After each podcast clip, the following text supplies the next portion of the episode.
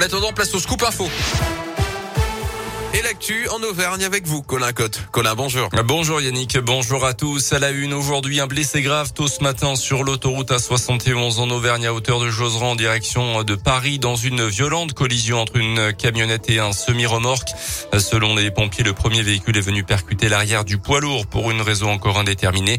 Le chauffeur du véhicule s'est retrouvé coincé sous la remorque. Il a dû être désincarcéré puis héliporté au CHU de Clermont, donc dans un état grave. Le conducteur du poids lourd, lui, n'a pas été blessé.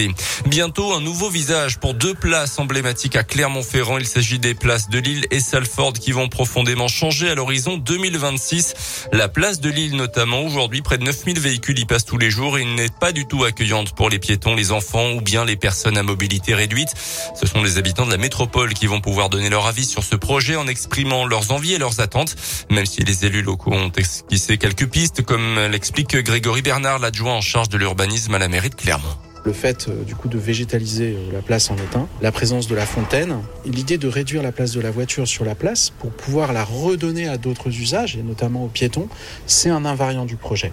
Par contre, de quelle façon on le fait, jusqu'où on va, ça, c'est ce qui est mis en discussion avec les habitants. Si elle ne fonctionne pas, c'est notamment parce que c'est un rond-point et que du coup, au milieu, en fait, il peut pas se passer grand-chose. On a besoin de cette relation entre euh, les commerces et euh, le cœur de, la place. Et c'est ce lien-là qu'il faut retrouver euh, à Delay. 10 millions d'euros ont été prévus pour cette rénovation qui devrait s'achever en 2026, mais les travaux pourraient être retardés en cas de découverte archéologique importante sur le site. Dans le reste de l'actualité, a-t-on enlevé le masque trop tôt en France? C'est ce que pense l'OMS. En tout cas, l'Organisation mondiale de la santé déplore la levée trop brusque des restrictions sanitaires en France, mais aussi dans plusieurs pays européens, en Allemagne, en Italie ou bien au Royaume-Uni.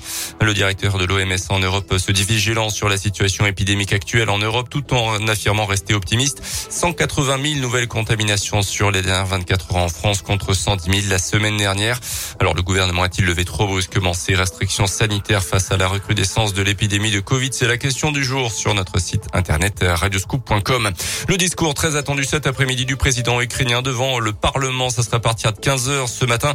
Il a alerté dans une nouvelle vidéo sur le sort tragique de 100 000 personnes encore prises au piège selon lui à Mariupol.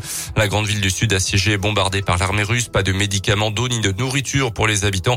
Mariupol visé par deux bombes super puissantes d'après la mairie sans toutefois euh, donner de bilan. Ce mercredi, le président américain s'envole pour l'Europe. Il participera demain à plusieurs sommets. On termine avec un mot de tennis. Ashley Barty, la numéro un mondiale euh, originaire d'Australie, a annoncé sa retraite à la surprise générale cette nuit. À l'âge de 25 ans seulement, elle se dit épuisée. Elle a notamment remporté trois titres du Grand Chelem, dont Roland Garros en 2019. C'est tout bon pour nous.